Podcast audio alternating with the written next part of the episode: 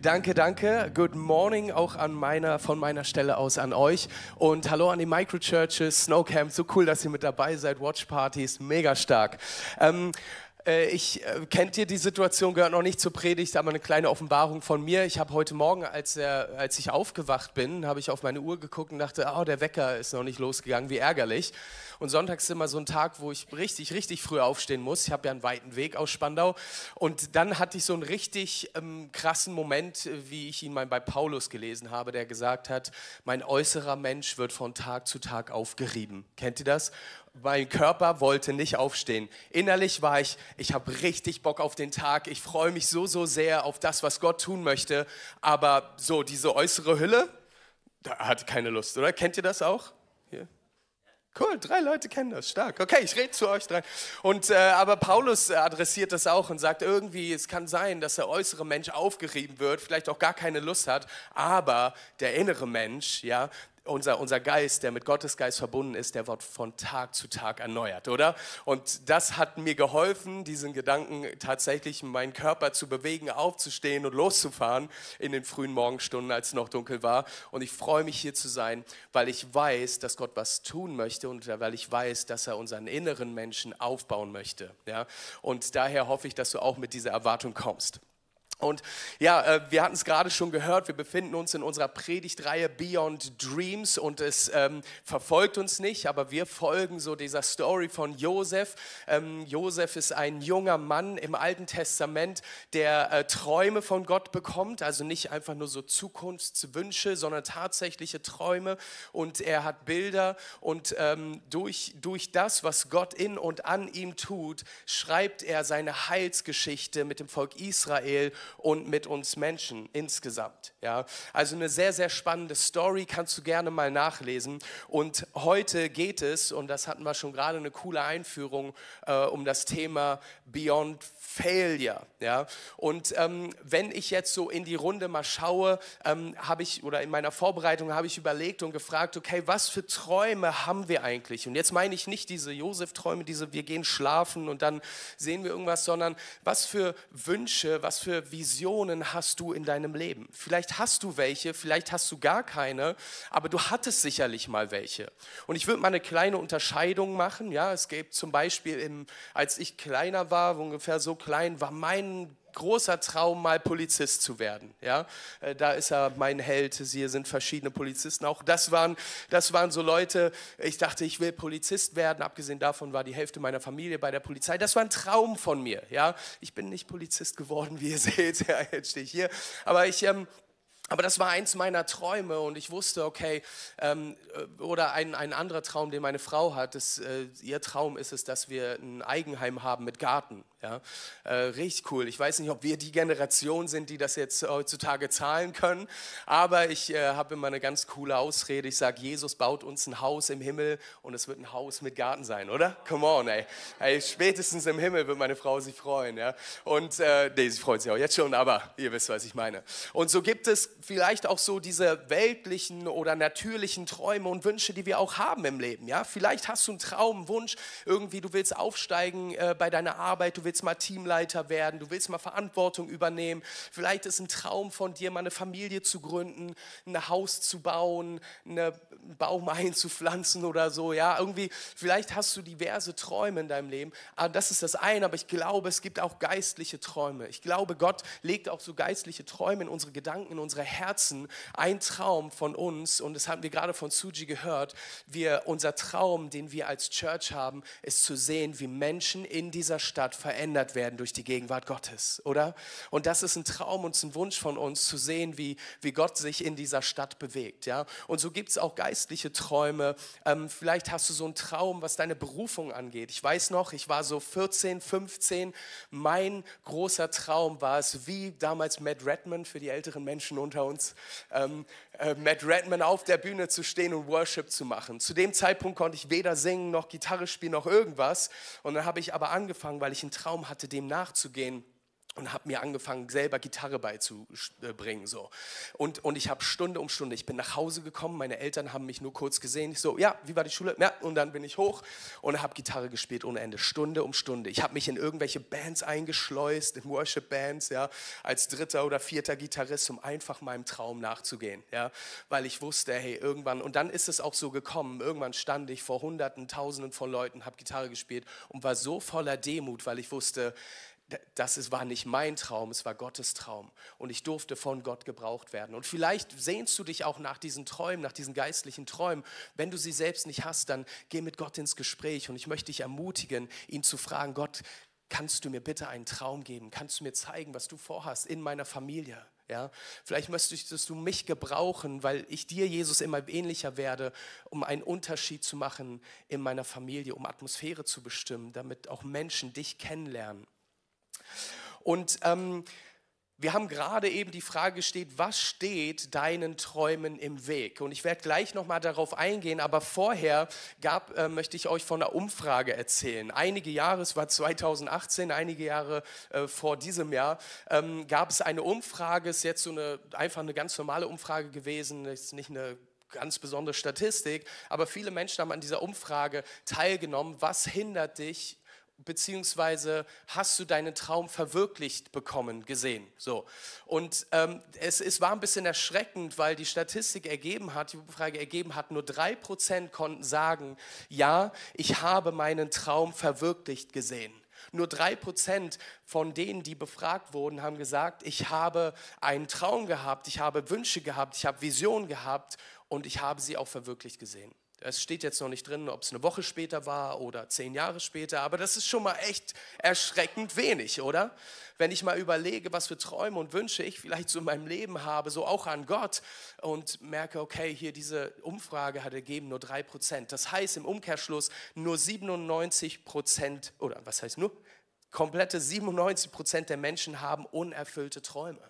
Und vielleicht geht es dir auch so, vielleicht gehörst du zu diesen 97 Prozent, dass du irgendwie merkst, du hast Träume, sie sind da, aber im Leben wirst du immer wieder enttäuscht, weil irgendwie diese Träume auch nie in Erfüllung gehen. Liegt es daran, dass deine Träume viel zu wack sind, irgendwie viel zu weit und viel zu ähm, verstreut und völlig unerreichbar? Sind sie vielleicht nicht geknüpft an Gottes Herzen und Gottes Wünschen, Gottes Gedanken? Ja? Ähm, und dann die weitere Frage ist natürlich, ähm, und da kommen wir auf diese Slido-Umfrage, wenn es möglich ist, können wir da nochmal reinschauen, welche Gründe gibt es für nicht erfüllte Träume? Und hier lesen wir einiges, ja, ganz, ganz groß in der Mitte, das ist so ein Word Cloud, das heißt, das, was größer ist, haben mehrere Leute geschrieben. Und ganz viele Leute haben geschrieben Angst oder interessanterweise auch ich selbst stehe mir in dem Weg. Ja, vielleicht ähm, steht man mit sich selbst in dem Weg, weil man doch irgendwie gesidetrackt perfekt ist oder man ist egoistisch. Ich kenne das von meiner Tochter, da ist jetzt weniger von Träumen die Rede, aber wenn sie einen Traum, eine Vision, eine Idee hat, sagt, ich möchte das basteln, ich habe jetzt mir vorgenommen, das zu tun und dann geht sie in ihr Zimmer, drei Stunden später komme ich hoch und sie liest ein Buch. Ja? Und, sie, und, und ich denke so, hä, wolltest du nicht das machen? Ja, ja, ja, wollte ich gleich machen. Ja, aber wir müssen jetzt los. Wir müssen Gottesdienst. Nee, ich muss das noch zu Ende machen. Ja, was hast du denn die letzten drei Stunden gemacht? Ja, ich habe ein Buch gelesen. Kann auch sein, dass man so gesidetrackt wird, man sich selbst irgendwie in den Weg steht. Oder Zeit und Disziplin fehlt. Auch interessant, ja. Wie viel sind mir diese Träume, die Gott mir gegeben hat, wert, dass ich auch meine Zeit und meine Disziplin daran anpasse? Ja? Ähm, Zeit, auch hier nochmal fehlende Disziplin, Selbstzweifel, Trägheit, Krankheit, Angst vor Unsicherheit, Unglauben, äh, Prokrastination, Zeitmangel, Ungeduld, Sorge über Finanzen, also viele, viele Dinge, die uns bremsen können, unseren Träumen nachzugehen. Und wenn ich das sehe und wenn ich das lese, dann wundert es mich nicht, dass es 97 Prozent der Befragten so geht, dass sie ihre Träume nie verwirklicht sehen. Hey, und ähm, ich, ich sehe da eine Gefahr drin, dass wenn wir leben, ja, und wir Jesus nachfolgen und diese Träume haben, vielleicht sind das mega coole, heilige Träume und wir wollen Dinge sehen und vielleicht haben wir sogar auch selbst mal ein prophetisches Wort empfangen, aber wir sehen irgendwie die Früchte dann nicht, wir sehen diese Träume nicht verwirklicht. Was passiert? Die Gefahr besteht, dass wir auf einmal äh, mit dem Finger auf Gott zeigen und sagen, Gott, warum hast du das noch nicht gemacht? War, oder? Und dann machen wir Gott zum Schuldigen, obwohl vielleicht viele, viele andere Dinge bei uns im Weg sind und unsere Träume platzen. Ähm, Vielleicht verliert man irgendwann diesen Blick für diese Träume. Man ist abhängig von bestimmten Ressourcen oder fehlende Beziehungen. Ein Freund von mir, den habe ich sehr, sehr lange belächelt, der äh, mit 14 hat er gesagt, ich will in die Politik und ich will äh, Bürgermeister werden. So, ähm, jetzt einige Jahre später, sechs, sieben Jahre später, belächle ich ihn nicht mehr. Ich nehme seinen Traum wahr, weil er tatsächlich äh, diese Schritte geht und würde mich nicht wundern, wenn der nächste Bürgermeister von Spandau oder Berlin wird. Ja? Und äh, in der Politik braucht man auch Personen, braucht man ja auch Leute, Ressourcen um sich herum, um eben auch diverse Träume und Ziele zu erreichen. Oder wir lesen es auch hier, fehlender Glaube oder fehlendes Vertrauen, entweder in einem selbst oder in Gott. Ja, das kann uns auch total bremsen, wenn wir so einen Traum, eine Vision haben, aber wir merken, okay, ähm, mir, mir, mir fehlt ein Vertrauen in Gott. Dann möchte ich dich ermutigen, mit Gott ins Gespräch zu gehen. Dann möchte ich dich ermutigen, Gott zu suchen, weil nur du und er, ihr könnt dieses Problem lösen, dass, dass, dir, Vertrauen, dass dir Vertrauen fehlt. Oder, was auch einige geschrieben haben und was ganz groß war, die Angst davor zu versagen oder Fehler zu machen. Ähm, wir denken, wir müssen uns immer die ganze Zeit gut fühlen. Ja? Wir haben einen Traum, eine Vision, einen Wunsch, auch für uns als Kirche, vielleicht für dich als Einzelperson. Und wir denken, das ist immer so eine geradlinige Sache und wir fühlen uns immer gut. Aber das, was uns manchmal disqualifiziert, was uns raushaut, ist, wenn wir Fehler machen oder wir haben Angst davor, Fehler zu machen. Aber Fehler zu machen hemmen uns oft, unseren Träumen nachzujagen. Wenn wir Fehler machen, hemmt es uns oft, unseren Träumen nachzujagen. Und wenn ich einen Fehler mache, was passiert mit mir? Und darauf möchte ich heute eingehen. Ja? Ähm, und ich glaube, dass wir verschiedene Möglichkeiten haben, wie wir reagieren können, wenn wir Fehler gemacht haben. Mir persönlich geht es so, wenn ich einen Fehler mache, dann sehe ich mich immer gefühlt wie in einem Spiegel. Ja? Und ich sehe mich und denke, okay, ich habe eine Entscheidung zu treffen, wie ich jetzt damit umgehe. Und ich möchte euch zwei Möglichkeiten aufzeigen, wie man eben ähm, mit einem Fehler, den man selbst vielleicht auch macht, ähm, umgehen kann. Die erste Haltung, die man haben kann, ist zu sagen, das ist mir egal. Ja, ich mache Fehler, das ist völlig egal, das ist Wurst, du bist perfekt, du bist gut, ja, ähm, und, und alles andere ist Wurst. Ja, ähm, ich bin richtig groß, ich bin stark, ich bin Alex, ich, come on, ey, Fehler, ah, die anderen machen Fehler, ich aber nicht. Ja, ich nihiliere das richtig. Fehler mache ich nicht. Ich bin so gut ausgebildet, ich mache alles richtig. Ja, das ist eine Art und Weise, wie du mit Fehlern umgehen kannst. Oder das andere ist, Kacke, mir geht es jetzt richtig, richtig schlecht. Mir geht so schlecht, ich rede mir jetzt ein, dass ich gar nichts kann. Ich bin richtig klein. Ich habe ein schlechtes Gewissen, das plagt mich jetzt mehrere Tage und ich mache das nicht nochmal. Das mache ich nicht nochmal. Ich habe einen Fehler gemacht und ich weiß, nee, das ist nicht für mich. Und ich fange an zu flüchten. Oder drittens, du hast die Möglichkeit, in den Spiegel zu schauen und zu sagen, Gott, ich habe einen Fehler gemacht und jetzt brauche ich dich und ich bitte dich, benutze du diese Situation. Benutze du diese Situation und lass mich nicht gehemmt sein, den Träumen, die du mir ins Herz gelegt hast, nachzugehen. Und für dieses erste Beispiel, dieses Ist mir egal Haltung, habe ich unseren Josef als Beispiel genommen, der uns jetzt gerade so ein bisschen begleitet. Und zwar Josef hatte ich schon einleitend kommt von Gott Träume und es waren schon krasse Träume. Und ich würde sagen, insgesamt hat Josef da nicht gesündigt, aber ich glaube höchstpersönlich, wenn ich das so lese mit meinem Hirten und pastoralen Herz, denke ich schon, dass er einen Fehler gemacht hat.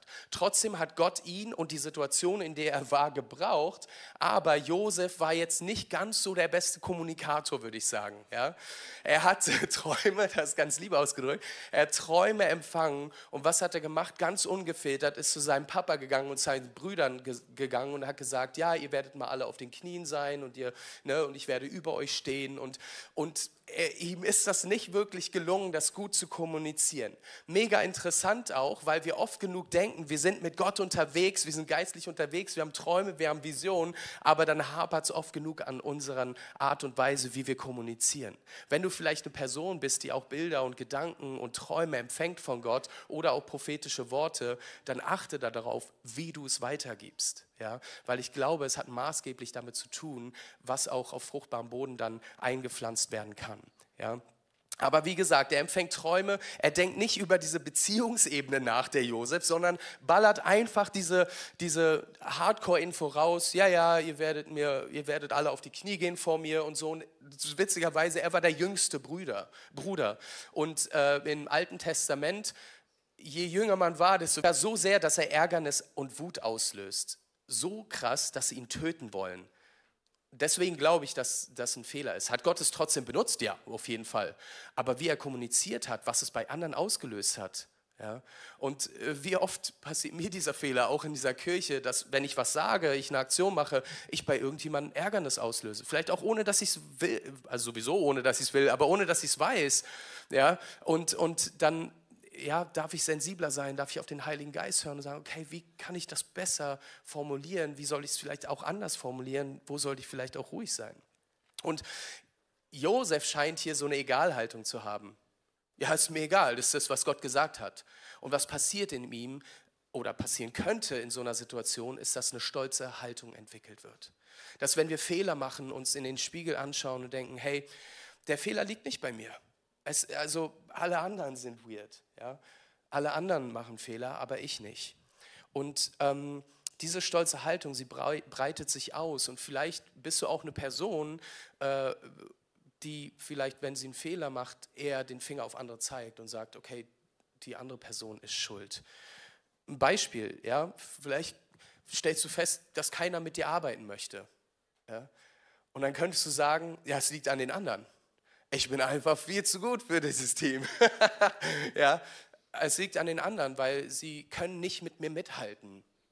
Oder du kannst deine Gedanken ändern an dieser Stelle und kannst auch sagen, wo kann ich an mir arbeiten? Ihr kennt alle den Spruch, wenn ich mit einem Finger auf jemanden zeige, dann zeigen auch immer drei Finger auf mich. Ja? Und, aber das hilft irgendwie auch zu gucken, okay, wo sind vielleicht Dinge an mir, die Gott verändern kann? Wo kann ich noch Jesus immer ähnlicher werden, dass ich aufhöre, mich zu sehen, mich aufzubauschen im Spiegel, sondern Jesus im Spiegelbild sehe.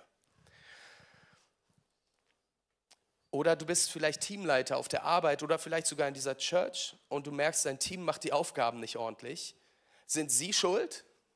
Oder vielleicht du als Teamleiter, der sie vielleicht nicht richtig angeleitet hat. Oder vielleicht noch mal eine Meile mehr gehen darf und noch mal anleiten kann. Ja? Ähm, bist du eher so eine Person, weil ich glaube, dass die Gefahr besteht in Deutschland, vielleicht mehr noch als in anderen Kulturen, so einen Schuldigen zu suchen. Ja? Sei er schuld, das ist passiert. Ja? Gleich die erste Frage, wenn ein Autounfall passiert, ah, der andere war schuld. Ja? Also das ist irgendwie in uns drin, aber ich sage euch was, Gott hat die Lösung dafür gegeben. Warum? Weil Jesus ans Kreuz gegangen ist und alle Schuld getragen hat. Deswegen die Frage danach, wie gehst du mit deiner Schuld um? Wie gehst du mit den Fehlern um, die in deinem Leben sind? Wir gehen mal, ähm, und hier nochmal ein, eine Sache, Stolz ist der Nährboden für die Sünde. Ja, in Sprüche 17, 18 heißt es, wer den Streit liebt, liebt die Sünde, wer stolz ist, fordert das Unglück heraus. Ja, also da auch ein demütiges Herz zu bewahren. Die andere Möglichkeit, wie du mit Fehlern in deinem Leben umgehen kannst, war dieses Minderwert, dieses, oh, ich kann nichts mehr, ich bin zu nichts zu gebrauchen. Ja, eine Story muss ich euch erzählen, das ist vielleicht für manche so eine alberne Story, aber die hat richtig reingekickt bei mir. Ja, vor, vor drei Jahren hat Stefan mir ein Vertrauen gegenüber geschoben und gesagt, Alex, alles um die Taufe, das ist eine pastorale Aufgabe, die vertraue ich dir an und ich bitte dich, alles um die Taufe in die Hand zu nehmen. Ja? Und, und ich denke so, yes, das ist nach wie vor eine meiner absoluten Lieblingssachen, die ich in dieser Church machen darf, ist taufen. Man kann mir alles nehmen, aber da würde ich kämpfen. Ja? Da würde ich sagen, no, bitte lass mich Menschen unter Wasser schieben. Ja? Ähm, weil, weil, weil ich weiß, was das bedeutet. Ja? Ich, ich liebe das so sehr, wenn Menschen sich entscheiden. Und wir hatten gerade erst wieder ein Taufseminar wo fünf Leute aus, aus Berlin und drei Leute aus Dresden, haben wir so ein Hybrid-Taufseminar gemacht, sich entschieden haben und gesagt haben, ich will den nächsten Schritt mit Jesus gehen. Und das liebe ich. Und bei einem der Taufen vor zwei Jahren hatten wir das Taufbecken hier aufgebaut und ähm, dann wollte ich das Wasser abpumpen und das hat nicht so gut funktioniert, ja, um mal eine lange Geschichte kurz zu halten. Und dann war hier eine riesen Pfütze. Und sie wurde immer größer und größer. Und ich war so, oh no! Es war, glaube ich, ein Dienstagvormittag. Glücklicherweise waren Praktikanten und auch Robin da. Und äh, dann haben wir angefangen, das aufzuwischen. Ihr müsst wissen, unter der Bühne ist ganz viel Technik. Ganz viel teure Technik. Es ist nichts passiert, keine Sorge. wir haben es noch geschafft. Aber es war mir so unangenehm. Ja, ich dachte so, ich habe, I've got one job an dem Vormittag und den habe ich nicht hingekriegt. Ja, vielleicht können manche das verstehen. So, es bleibt nicht dabei. Bei der nächsten Taufe, was passiert? Ich pumpe das Wasser ab, lege den Schlauch zu den Toiletten und was passiert? Irgendwie, ich weiß nicht bis heute, wie das passiert ist, ist hat der Schlauch sich gelöst. Der war eigentlich fest, hat sich gelöst. Habe ich einen Fehler gemacht, scheinbar nicht fest genug. Und dann ist das Wasser abgepumpt, ohne dass ich es wusste in unseren Flur hinein, unter das Laminat. Erinnert ihr euch noch vor etwa anderthalb, zwei Jahren, als Laminat so gewählt war? Ja, das war ich. Das war ich.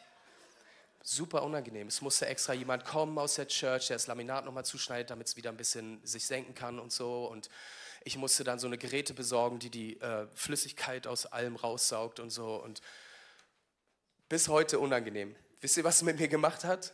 Ich war drei Tage gefühlt depressiv. Ich war drei Tage, war so, oh, das kann nicht sein, zweimal hintereinander, wie unangenehm. Ja? Und wisst ihr, was das mit mir gemacht hat? Ich achte so akribisch darauf, jetzt bei den nächsten Taufen, dass das Wasser gut abge, äh, abfließt. Ja? Äh, vielleicht seht ihr das manchmal nach den Taufen, dass ich nochmal drei oder viermal checke. Das ist, weil ich Fehler gemacht habe. Aber hier ist ein Ort, und das liebe ich total in unserer Kirche, wo ich Fehler machen darf und daraus lernen kann. Und ich habe aber gemerkt, was es mit mir macht. Und dazu habe ich eher die Tendenz, dass ich so Minderwert habe und merke, okay, ich, ich, ich habe Schwierigkeiten, mit diesen Fehlern umzugehen. Ja? Ähm, und ich glaube, falsche Demut und Minderwert kann uns in unserer Gottesbeziehung lähmen. Ja, und mir geht es dann so, ich habe da keine Lust irgendwie auf Menschen, ich habe nicht mal Lust dann irgendwie mit Gott zu sprechen, weil wenn ich Fehler mache, dann sind sie mir unangenehm. Und ähm, und das waren jetzt nur banale Fehler. Manchmal passieren Fehler, wo man was sagt und jemand verletzt ist. Aber was passiert manchmal mit uns? Wir werden herausgefordert und es ist uns so unangenehm, dass wir dann uns gar nicht mehr trauen zu beten. Aber ich möchte dich ermutigen, schränke deine Gebete niemals ein, weil du denkst, dass du sündig oder unwürdig bist. Du betest nicht wegen dem, wer du bist, sondern du betest dem wegen dem, wer er ist.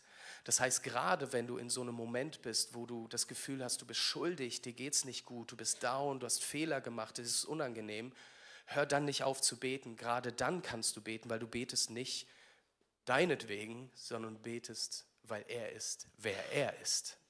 Und er der Lösungsbringer ist für deinen auch seelischen Moment. Aber die Frage ist, bist du bereit, deinen Fehler einzusehen? Kannst du Gottes Vergebung annehmen und deine Niederlage hinter dir lassen. Gott vergibt dir und denkt nie wieder an deine Sünde. In Hebräer 8, Vers 12 heißt es, und ich werde ihr Unrecht vergeben und nie wieder an ihre Sünden denken.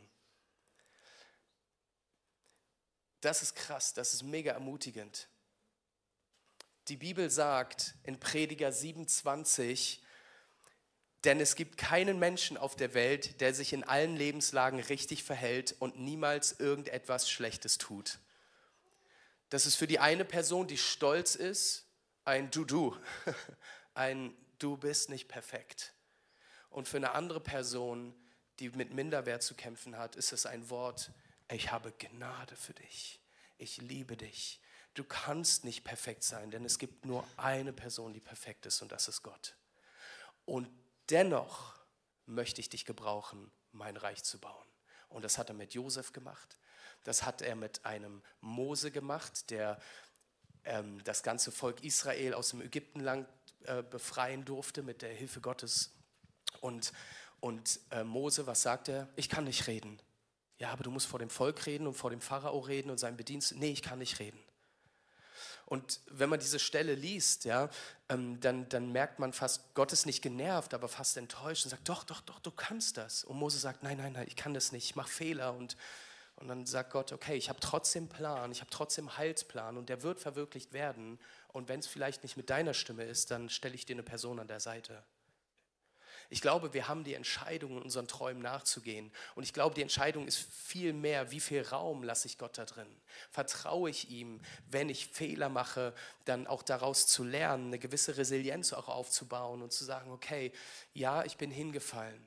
Und ich sage euch, hinfallen ist menschlich, liegen bleiben ist teuflisch, aber aufstehen und weiterlaufen ist göttlich. Nochmal, liegen bleiben ist menschlich, liegen bleiben ist teuflisch, aber aufstehen und weiterlaufen das ist himmlisch. Wenn du dich in diese Kirche einbringst, wirst du Fehler machen, so wie ich. Wenn, du, wenn ihr Eltern werdet, werdet ihr Fehler machen. Wenn du dich auf eine Beziehung einlässt, wirst du Fehler machen.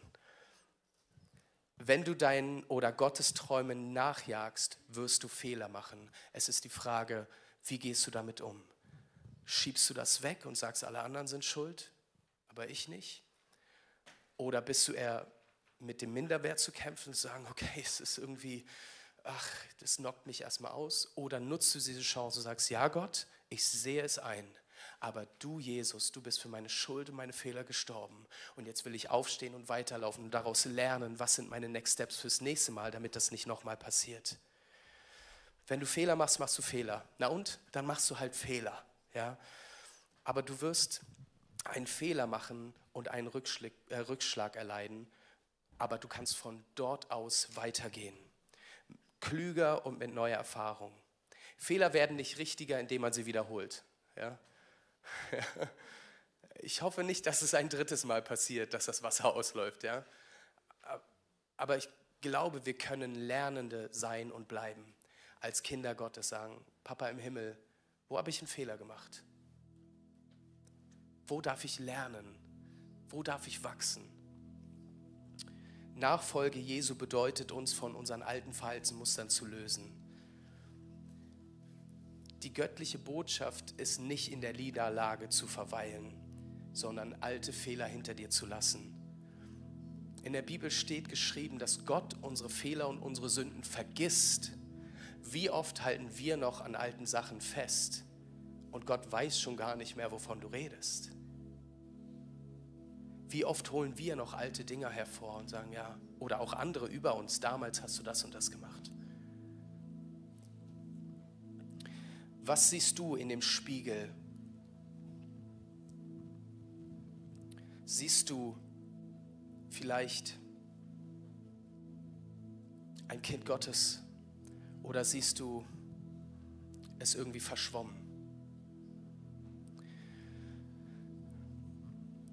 Ich habe noch eine Bibelstelle für euch in 1. Korinther 3,16, weil ich glaube, die Art und Weise, wie wir uns selbst sehen, wenn wir Fehler machen, hat maßgeblich damit zu tun, wo wir unsere Schritte hinbewegen.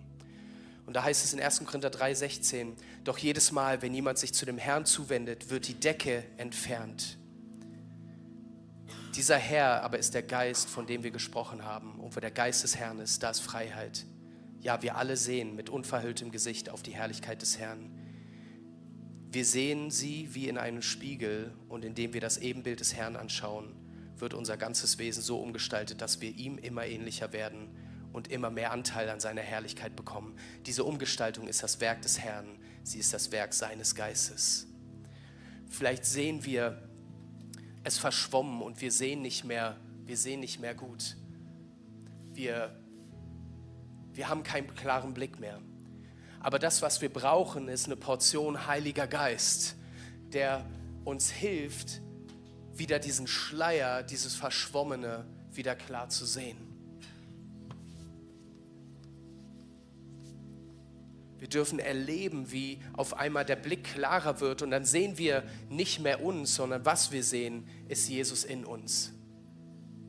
Und ich glaube, dass, dass wir die Gnade Gottes in unserem Leben annehmen müssen um das zu verstehen.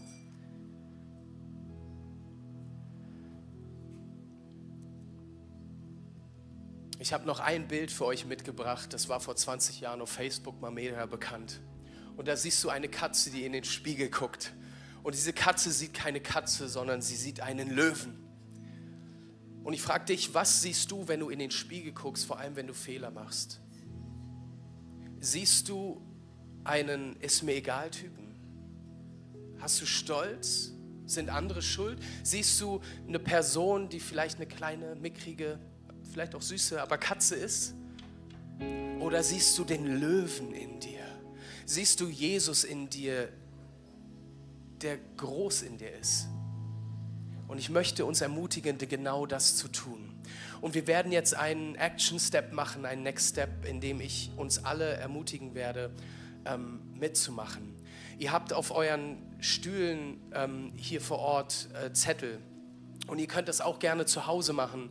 Ihr könnt Sachen auf einen Zettel schreiben mit der Frage, hey, wo gibt es Dinge in meinem Leben, die mich bremsen? Wo habe ich vielleicht Stolz? Wo gibt es Sachen, die mich niederziehen und niederdrücken? Oder wo bin ich hingefallen und liegen geblieben? Wo habe ich mit Minderwert zu kämpfen? Wo gebe ich mir selbstständig die Schuld und zeige immer auf mein Leben und sage, nee, ich kann das nicht und ich bin nicht würdig? Und ich möchte dich ermutigen, mal kurz zu scannen, ins Gebet zu gehen und zu fragen, Gott, gibt es irgendwas, was mich bremst? Dann schreib das auf diesen Zettel auf jedem dritten Stuhl liegt ein Stift. Vielleicht hast du auch einen eigenen mitgebracht. Dann musstest du mit deinem Nachbarn vielleicht mal ähm, das teilen. Und du kannst dann was aufschreiben und dann zerknüllst du das. Dann betest du. Und was wir dann tun wollen, ist gemeinsam Abendmahl nehmen. Hier vorne ist Abendmahl aufgebaut. Du kannst hier nach vorne kommen und es sind hier vorne Schälchen und du kannst dein zerknülltes Papier an Jesus abgeben. Du kannst das in diese Schälchen tun, das wird keiner lesen, wir schmeißen das nachher weg. Ja? Ähm, und was du dann tun kannst, ist dich daran erinnern, was Jesus getan hat für dich. Nämlich er ist ans Kreuz gegangen. Und ich lese die Einsetzungsworte vor, die in 1. Korinther 11 stehen. Dort heißt es, in der Nacht, in der er verraten wurde, nahm Jesus, der Herr, das Brot, dankte Gott dafür und sprach es in brach es in Stücken und sagte, das ist mein Leib, der für euch geopfert wird. Wenn ihr zukünftig dieses Mahl feiert und von dem Brot esst, dann ruft euch in Erinnerung, was ich für euch getan habe. Nachdem sie gegessen hatten, nahm er den Becher, dankte Gott auch dafür und sagte, dieser Becher ist der neue, neue Bund, besiegelt mit meinem Blut. Wenn ihr künftig aus dem Becher trinkt, dann ruft euch jedes Mal in Erinnerung, was ich für euch getan habe. Seid euch also darüber im Klaren, jedes Mal, wenn ihr von dem Brot esst und aus dem Becher trinkt, verkündet ihr den Tod des Herrn, bis der Herr wiederkommt. Du gibst deine Sorgen, deine Fehler an Jesus ab und erinnerst dich daran, was er Gutes getan hat. Lasst uns doch gemeinsam aufstehen und dann möchte ich noch für uns beten. Vater im Himmel, ich danke dir für diesen Morgen und ich danke dir, dass es ein Morgen ist, wo vielleicht unser äußerer Mensch aufgerieben ist, aber wir wünschen uns so sehr, dass der innere Mensch aufgebaut wird, von Tag zu Tag. Herr, und du siehst so die dunklen Momente, die dunklen Flecken so in meiner Seele, in meinem Leben und ich möchte dir heute Morgen diese Dinge bekennen und sie dir hingeben. Ich möchte dich um Vergebung bitten, wo ich stolz war, Herr wo ich dachte, alles aus meiner eigenen Kraft machen zu können, wo, wo ich zu gut von mir gedacht habe, Herr. Herr, ich bitte dich um Demut. Ich bitte dich auch um Vergebung, wo ich mich weniger sehe, als du mich geschaffen hast, Herr. Wo ich schlecht von mir denke und schlecht selbst über mich rede. Und ich bitte dich, dass du mir einen Blick schenkst, Herr, wenn ich in den Spiegel schaue, nicht einen aufgebauschten zu sehen und nicht einen niedergeschlagenen, sondern dich, Jesus, zu sehen, der du in mir bist. Und ich bitte dich, dass für uns als Kirche, dass wir lernen können, dass wenn wir uns anschauen, wir mehr und mehr dich in unserem Leben sehen.